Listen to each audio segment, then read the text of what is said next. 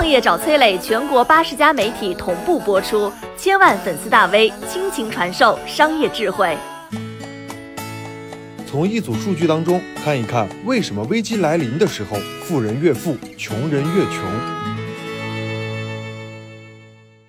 你敢相信吗？每当重大危机来临的时候，富人就会变得更加富有，穷人基本不受影响，而普通人反而越来越穷。这条视频会用数据、实例等等证据颠覆你的认知啊，所以建议你先点赞、收藏、反复看。从去年三月份开始，已经有超过三千两百万的美国人失业了。可是，美国亿万富豪的财富总和在小半年的时间里头暴涨了七千三百亿美元。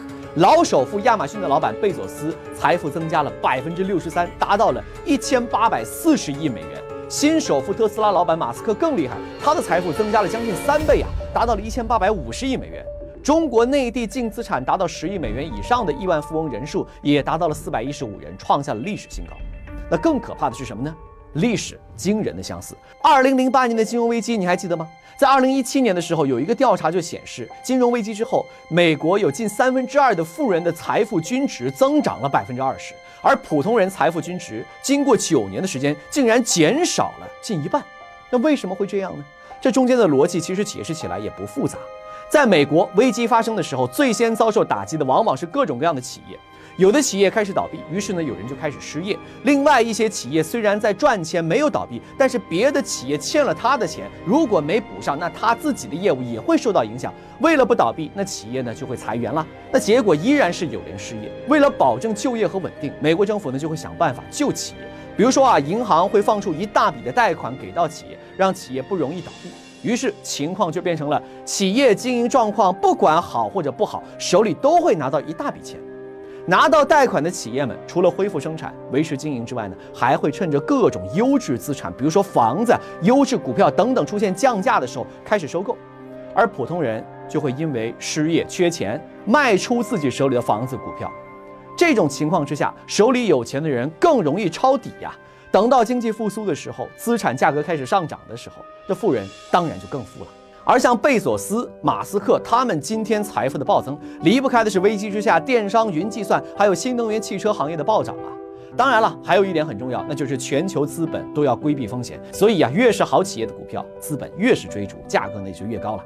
手握资本和大把公司股票的富人更富了，那普通人和穷人怎么办呢？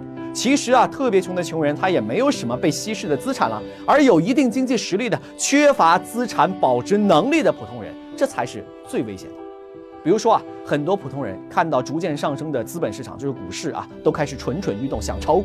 而在中国呢，有一个特别奇怪的现象，就普通人啊都知道不能和职业拳击手比赛。但是呢，到了股市上，那却都是格外的自信，个个都敢用真金白银和专业人士较劲。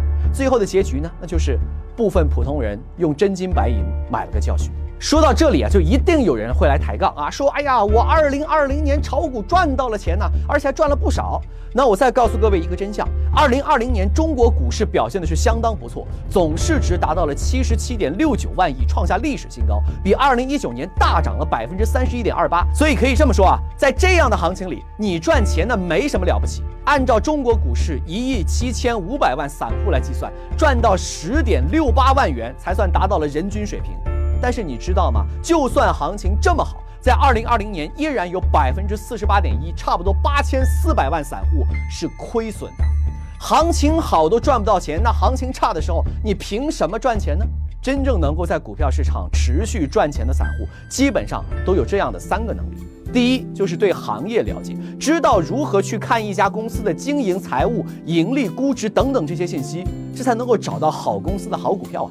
第二就是对技术面比较了解啊，知道分析均线、布林线等等，啊，这样才能够帮你在合适的时机买进好股票。第三呢，就是心态好，要有一种觉悟。什么觉悟呢？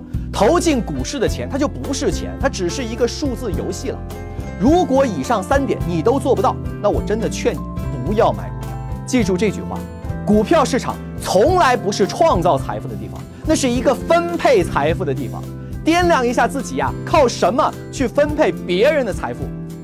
你好，我是松南，是崔磊的合伙人。包括抖音、快手、百度、阿里、腾讯等等这些互联网公司，都曾经邀请过我们去分享创业方面的课程。我们把主讲的内容整理成了一套音频的课程，里面包含了如何创业、如何做副业、优质项目的剖析等等，相信对你会有所帮助。下拉手机屏幕，在节目简介里添加我的个人微信，这套课程今天免费送给你，快去领取吧。